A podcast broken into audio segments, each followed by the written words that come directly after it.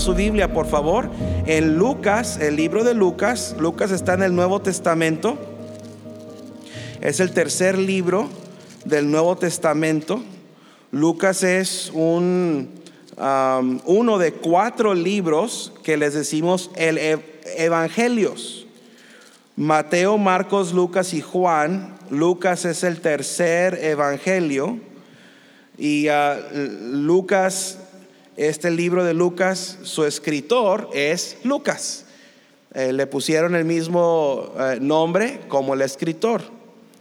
Eh, si yo fuera a escribir un libro, le pondrían el libro de Jonathan. Este es el, el, libro de Lucas o el Evangelio de Lucas. ¿Qué quiere decir la palabra Evangelio? ¿Alguien sabe? ¿Qué quiere decir la palabra Evangelio, hermano Samuel? ¿Usted sabe? Buenas nuevas. Estas son las buenas nuevas de Lucas. Lucas escribió estas buenas nuevas. ¿Y cuáles son las buenas nuevas? ¿Cuál es la buena noticia? Que el Señor Jesucristo vino, murió, fue sepultado y resucitó al tercer día. Esas son buenas noticias. ¿Sabe por qué? Porque a causa de eso, nosotros podemos ser salvos.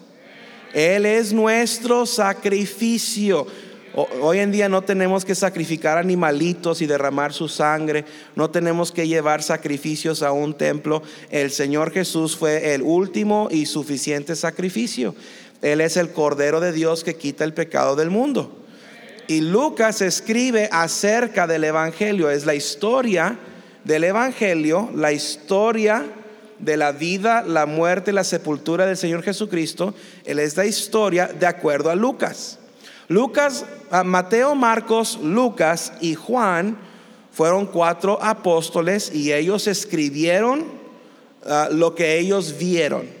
En algunas ocasiones vemos que los cuatro escriben lo mismo del mismo acontecimiento. Hay cosas que Lucas dice que Mateo, Marcos y Juan no dice. Hay cosas que Mateo, Marcos y Juan dicen que Lucas no dice. Pero eso simplemente porque cada quien tuvo su perspectiva, cada quien estuvo en, su momento dado en cierto acontecimiento, otros a lo mejor no estaban en ese momento. Pero Lucas aquí escribe y en el capítulo 23, que quiero que vea el capítulo 23, Lucas está escribiendo acerca de uno de los momentos más importantes en la historia humana.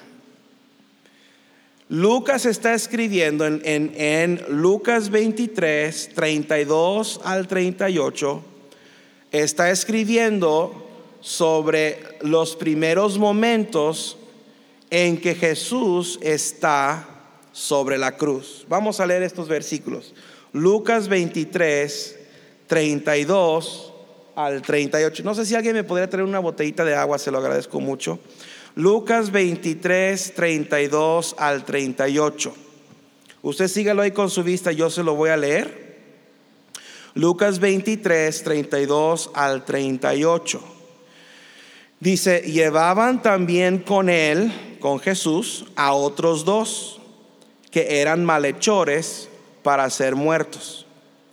Y cuando llegaron al lugar llamado de la calavera, le crucificaron ahí.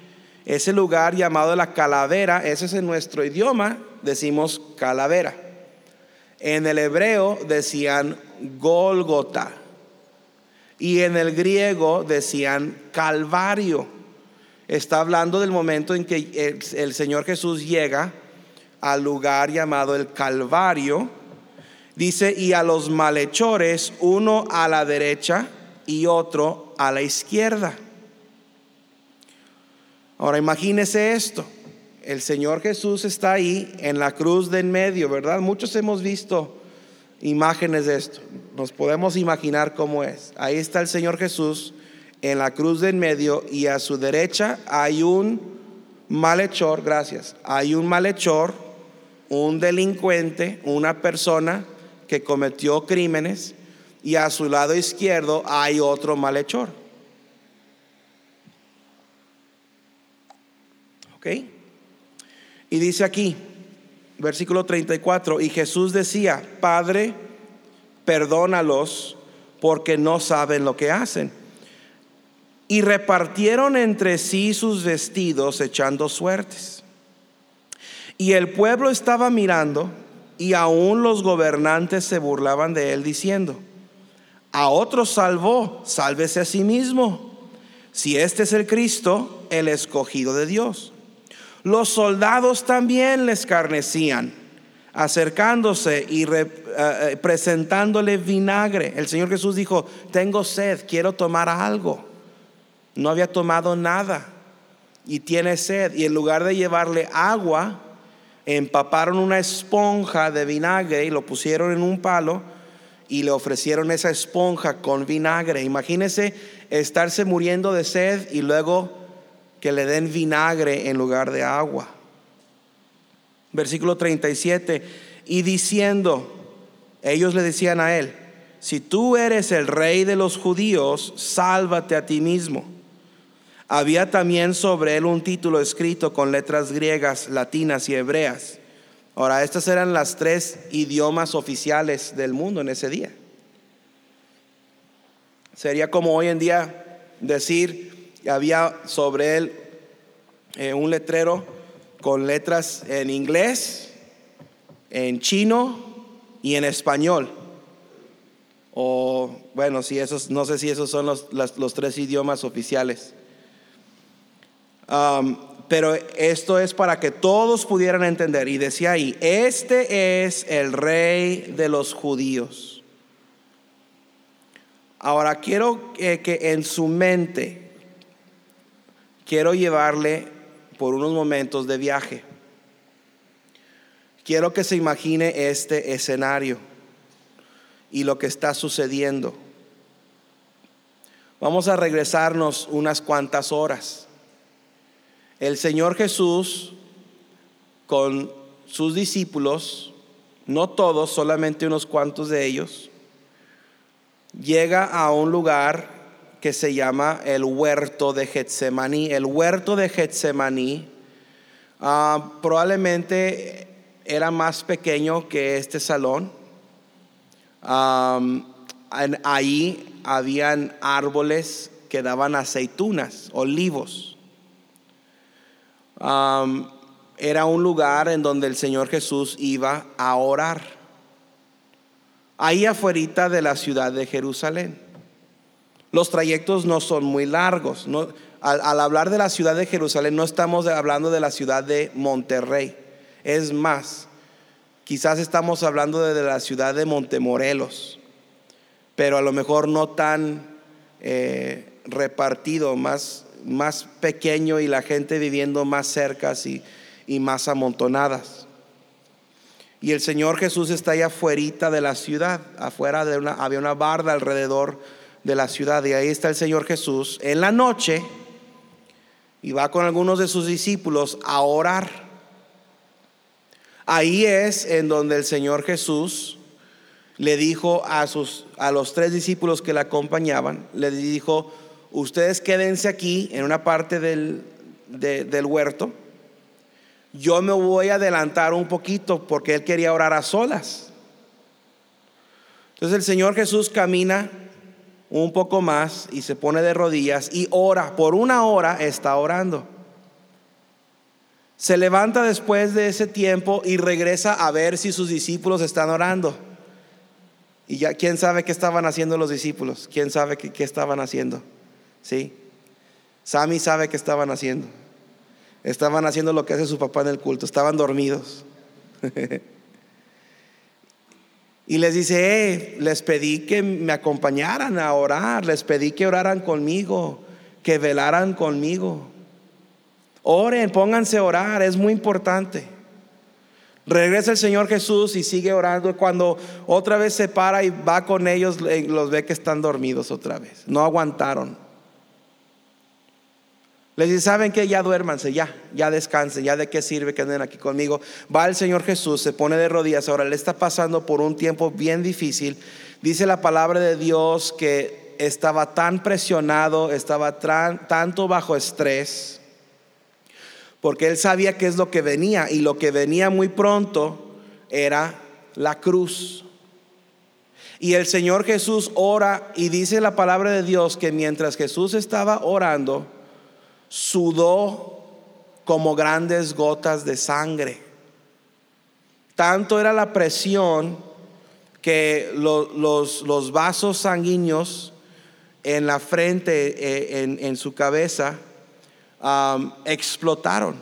Y en lugar de sudor, era sangre lo que estaba saliendo de los poros de la piel. Y ahí el Señor Jesús ora y dice, Padre, si se puede, pase de mí esta copa, pero no como yo quiera, sino como tú. Estaba diciendo el Señor Jesús, si se puede, por favor, que yo no tenga que ir a la cruz, pero que no se haga mi voluntad, que se haga tu voluntad. Y sabemos que era la voluntad del Padre que Jesús muriera en la cruz. Poco tiempo después de eso, unos momentos después de eso, entra a ese huerto un grupo no de soldados romanos. Este es un grupo de guardias del templo, alguaciles le decían, del templo. Estos eran los que trabajaban en el templo de los judíos, de los religiosos.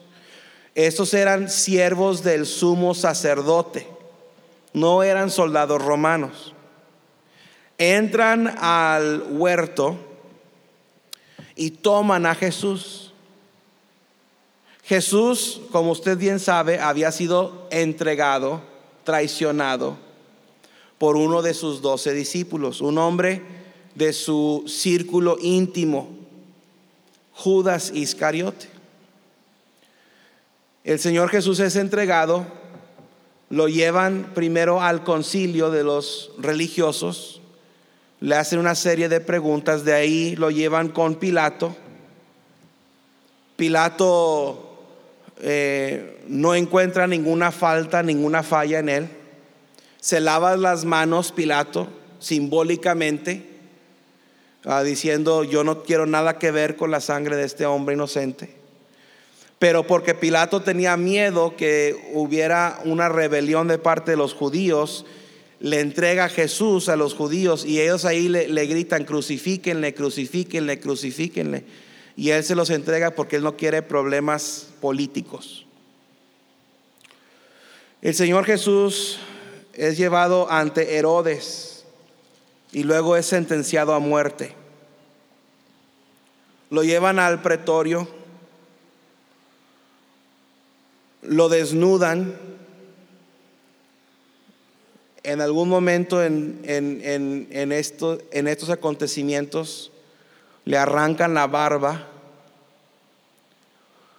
le ponen una corona de espinas, fueron y salieron y encontraron unos espinos, no como las espinitas que tenemos por aquí, no se imagine como las espinas de, una de un rosal o algo así, no, estas eran espinas largas, parecían clavos, gruesos, duros hicieron un aro de estas espinas, se lo colocaron en la cabeza y luego con, con palos eh, le golpearon la cabeza, con esos espinos le golpeaban la cabeza.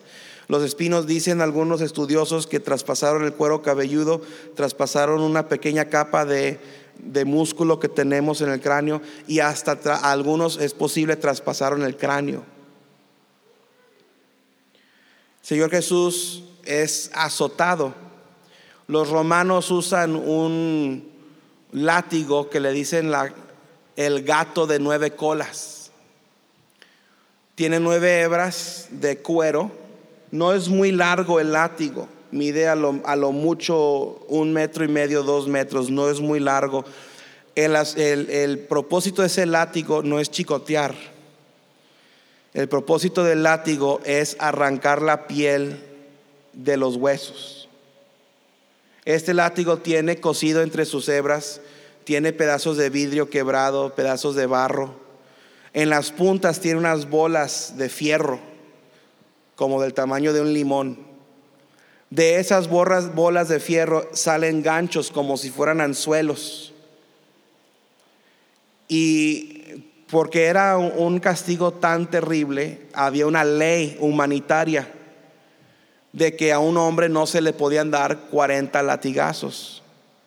Era contra la ley darle 40. Entonces al Señor Jesús le dieron el castigo máximo, que fueron 39.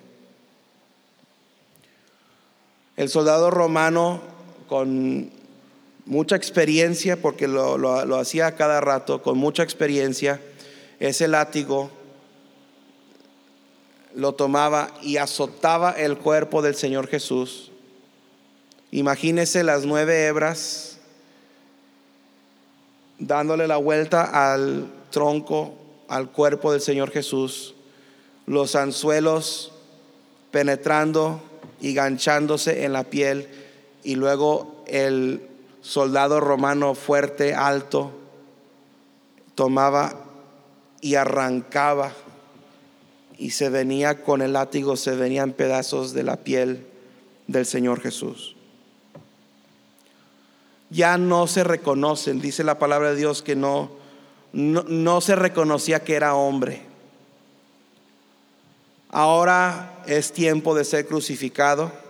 Ponen una cruz sobre sus hombros. Mandan que camine. El camino del pretorio al lugar del Calvario es más o menos un kilómetro y medio. No puede con el peso de la cruz. Un hombre llamado José va y le ayuda a cargar la cruz. Llegan a ese lugar y como leímos aquí en Lucas, ahora entre dos ladrones, dos criminales, no sabemos, dos homicidas, no sabemos qué habrán hecho. El Señor Jesús es acostado sobre la cruz. Dos soldados romanos, uno lo toma de cada uno de sus brazos, lo estiran y mientras está estirado le, ponen un clavo aquí en la mano y luego lo estiran y le ponen el clavo en el clavo en la otra mano. Otro soldado romano estira sus pies lo más que pueda y clavan sus pies a la cruz. Es levantado y aquí es en donde entramos en la historia. El Señor Jesús está sobre la cruz y bajo todo este dolor, habiendo experimentado toda esta tortura, habiendo experimentado la traición, habiendo sido abandonado por el que le dijo que le amaba y por el, el, que dijo que le iba a seguir hasta la muerte, Simón Pedro, habiendo sido abandonado por él, ahí está solo sobre la cruz. Alrededor de él, la gente se burla, le escupen en la cara.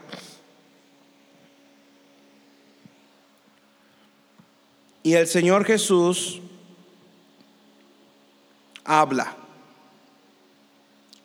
No habló durante sus juicios, no habló cuando lo acusaron, no habló cuando se burlaban y se mofaban de él, no habló, no se defendió. Pero ahora sobre la cruz el Señor Jesús habla ahí en el versículo 34. Y Jesús decía, Padre. En ese momento de desesperación, no me imagino, ni usted se imagina, lo difícil, lo imposible de esto. En ese momento, ¿qué hace Jesús? Jesús, que es nuestro ejemplo, Jesús ora. Él ora. Habiendo sufrido a manos de hombres inicuos, su respuesta fue orar. No les contestó sus insultos. no les contestó sus falsas acusaciones. Simplemente ora. Esa es una muy buena, es un muy buen ejemplo para nosotros. Yo no soy así. Yo no soy así. Si usted me insulta a mí, yo lo que quiero es regresarle el insulto. Ah, no me mire con esos ojos piadosos, usted también es igual. Cuando somos falsamente acusados, ¿qué hacemos? nos justificamos, nos defendemos. Y no es cierto. Y a ver, tráeme un testigo. ¿Quién te dijo eso? Somos muy prontos para querer defendernos. ¿Qué hace el Señor Jesús cuando está, cuando está en esta situación? ¿Les regresa la maldición? No. Mire primera de Pedro 2. Primera de Pedro 2. Versículo 21. Pues para esto fuisteis llamados, Primera de Pedro 2:21, porque también Cristo padeció por nosotros, dejándonos que ejemplo para que sigáis sus pisadas. Ahora el Señor Jesús padece y en su padecimiento dice la palabra de Dios que Él nos deja un ejemplo. Es decir, que nosotros debemos de seguir sus pisadas, seguir este ejemplo. ¿Qué ejemplo nos dejó? Dice, el cual no hizo. Primera de Pedro 2.22, ayúdenme, el cual no hizo qué? pecado. ¿Eso se puede decir de mí? No.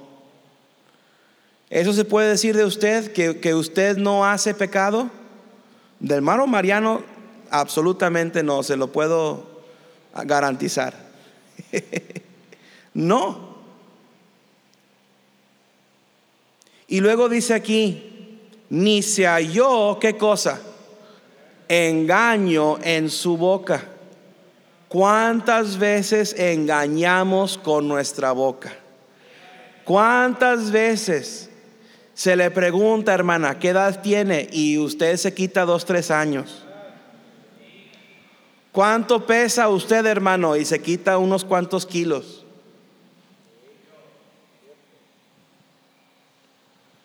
Somos engañosos. Somos pecadores. Gracias a Dios que Él murió por nosotros, que Él se entregó a sí mismo, que Él pagó el precio de nuestro pecado.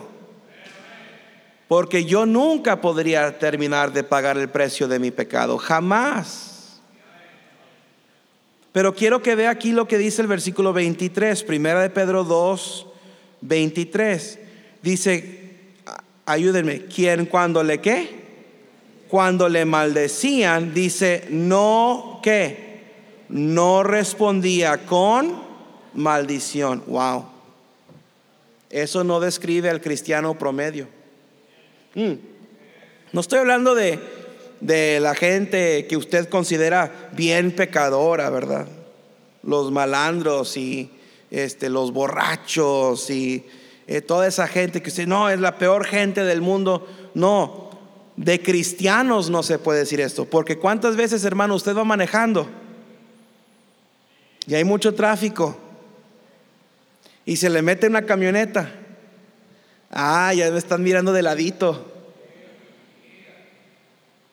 Y usted tiene ganas de recordarle al, otro chofer de su mamá. ¿Mm? ¿Cuántas veces, hermana, usted está en la tienda y está haciendo fila y se mete alguien? Se puso bien calladito aquí, ando descubriendo el pecado de todos. No, en, mi naturaleza, mi instinto es, tú me maldices, yo te voy a echar una maldición más grande, más fea, más ofensiva. Ay, pastor, usted sí y usted también. Es parte de nuestra naturaleza, es lo que la carne quiere.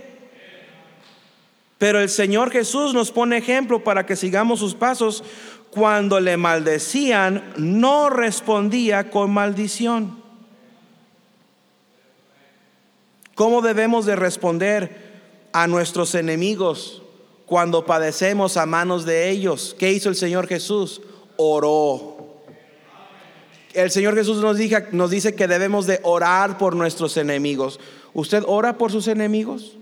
Yo oro por mis enemigos. Pastor, ¿usted tiene enemigos? Sí, aquí tengo muchos enemigos. no se crea. No, hay gente que hay gente que desea el mal en contra de esta iglesia, en contra de este ministerio, en contra de, de mi familia. Sí, sí lo hay. ¿Qué hago? Oro por ellos, por nombre. Señor, bendice a fulano, bendice a Mangán, ayúdales, dale sabiduría. Señor, que se arrepientan y si yo puedo hacer algo para ayudarles, ponlo en mis manos. Eso no es fácil hacer. No es parte de mi naturaleza. Yo no lo quiero hacer. Pero el Señor Jesús es nuestro ejemplo. Sigue, sigue ahí diciendo, primera de Pedro 2.23 cuando padecía, no que, no amenazaba. ¿Qué hacemos nosotros? Alguien nos incomoda y ¿qué hacemos? Vas a ver, vas a ver, vas a ver. De mí te vas a acordar. No te vas a ir a, a salir con las tuyas. Amenazamos. ¿Qué hacen los niños? Un niño le quita el juguete a otro niño. Le voy a decir a mi mamá.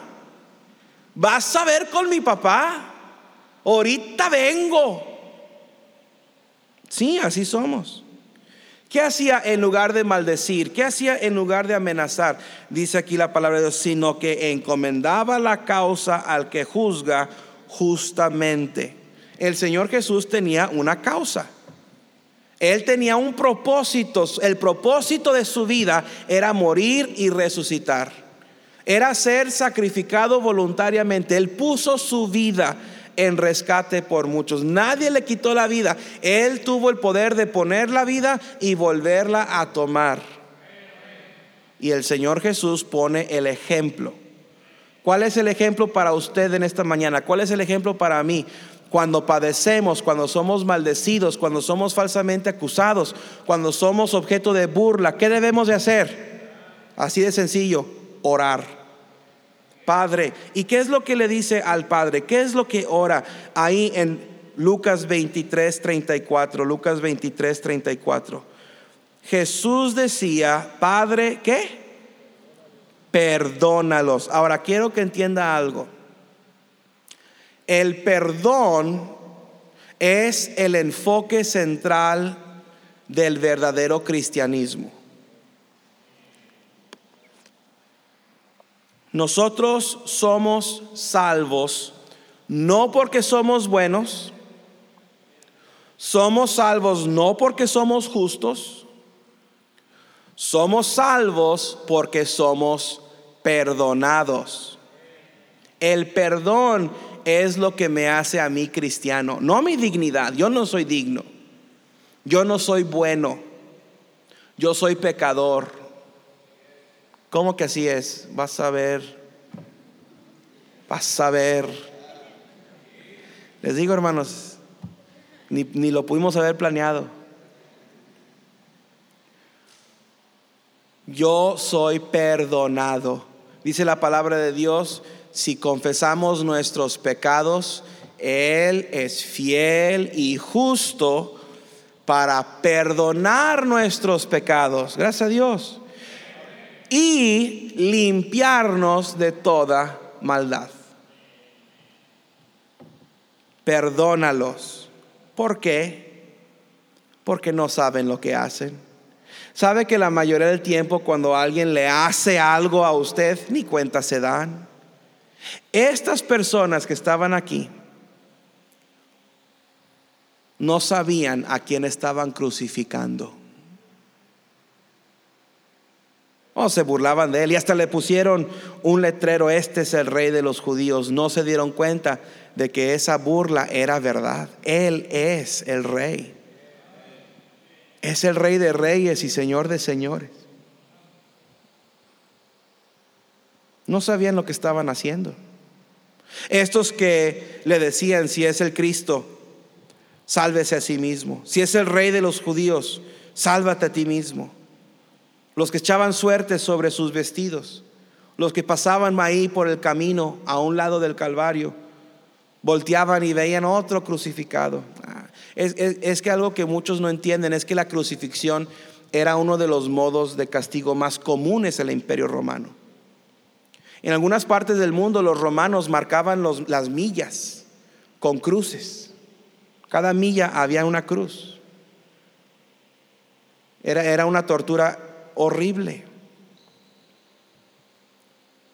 Pero el Señor Jesús dice, no saben lo que hacen. Padre, perdónalos. Y sabe, cuando alguien me hace, entre comillas, me hace algo, lo primero que debo hacer es orar por él o por ella y decir, Padre, perdónala, perdónala, no sabe lo que hace, está tontito, está lelo. Yo quisiera ser como mi cuñado Henry. Mi cuñado Henry no sabe enojarse. Es un hombre templado. Cuando estuvimos con él en diciembre, fuimos a verlo a él y de pasada vimos a mi hermana. Pero fuimos a, Salvador y platicando con mi cuñado Henry, le dije, Henry, tú nunca te enojas. Dice, sí me enojo. ¿Sí te enojas? Sí me enojo. ¿Cuándo te enojas? Dice, bueno, es que Henry es diabético. Dice, cuando a mí me da hambre, dice, se me corta la mecha y, ando frustrado y, tengo que comer algo y ya me calmo. Dije, ah, pues yo soy igual. Vivo enojado, siempre tengo hambre. Ah, y, dice, y cuando otra persona yo veo que está molesta o está enojada o me está diciendo cosas, yo supongo, pues tiene hambre, no ha comido. ¿Sabe? Si alguien a usted le hace algo, suponga que tiene hambre, invítelo a los tacos. Mire, a, quien usted quiera, invítelo a los tacos, no me importa lo que le han hecho. Saliendo de ahí van a ser amigos. Es más, estoy pensando en insultarlos a todos ustedes para que me lleven a los tacos. Este es el mensaje del Nuevo Testamento. Ah, este es el propósito de la iglesia. Mire, algunos de ustedes tienen dos, tres semanas viniendo. Gracias a Dios por ustedes. Algunos tienen un mes, cinco semanas. Y les veo las caras. Están contentos. Todo esto es nuevo. Y usted está pensando, toda esta gente se lleva bien. Oh, aquí estas personas son un pan de Dios, son son peritas en dulce. Lo que no se da cuenta que aquí habemos algunos bien canijos. Y usted en unos días, si todavía no le ha pasado, en algunos días se va a topar con un hermano de la iglesia, terco. Y lo van a ofender. Van a hacer algo, le van a decir algo, le van a quitar el asiento en el camión o, algo le van a hacer y usted se va a molestar, se va a ofender y va a pensar, ah, la torre, yo pensaba que aquí eran cristianos. Pues le voy a decir algo, carne cristiana sigue siendo carne. Carne de pastores es carne. Carne de misionero es carne. Carne de evangelista es carne. Carne de director de música es carne. Carne de, de ujieres, carne. Somos carne. En la iglesia aprendemos a perdonar. ¿Usted quiere ser como Jesús? Perdone. Es la mejor manera de ser como Jesús. Perdonar. Orar por sus enemigos. Le voy a decir, y con esto termino ya, me quedan cinco minutos.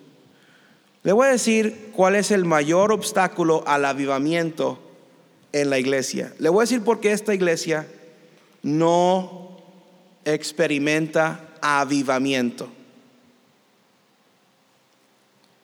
El mayor obstáculo al avivamiento en la iglesia es la falta de perdón entre el pueblo de Dios.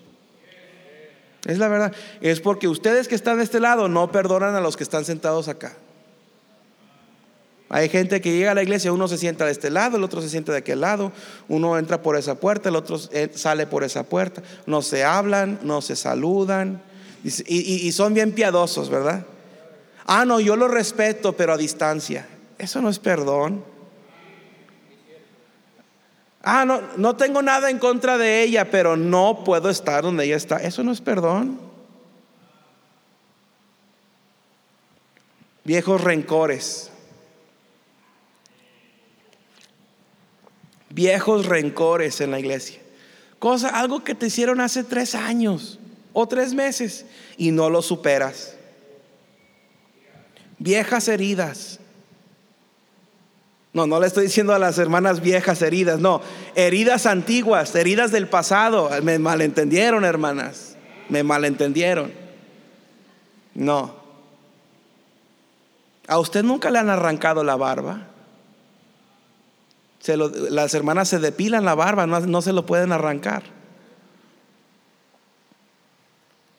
Y porque no podemos superar eso, hay rencores en la iglesia, hay división en la iglesia.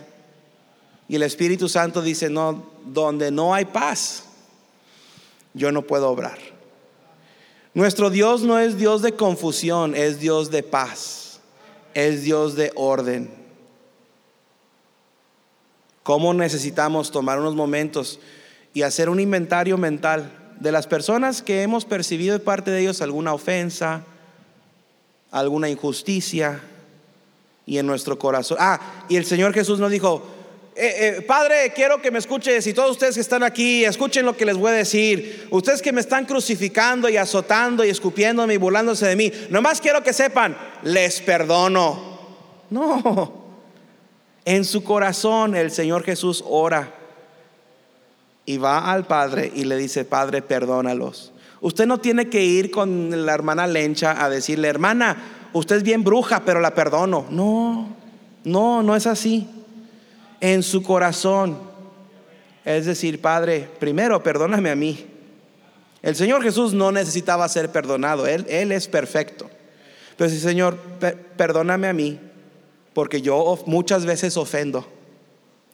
Y perdona, en mi mente, perdona al hermano tal, a la hermana, a mi vecino, al, compañero de trabajo. Haga un inventario en su mente de quién tiene usted que perdonar.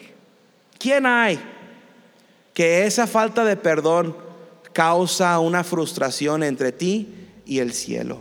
Cierre sus ojos unos momentos. Ahí donde están, no es invitación no les voy a pedir que pasen al frente, pero lo que sí quiero que hagas por unos 30 segundos, haga usted un inventario en su mente, en su corazón, de aquellas personas que usted considera que le han causado alguna incomodidad. Y luego quiero que usted en su corazón diga los nombres de esas personas al Señor y pídale, Señor, perdónalos, perdónalos.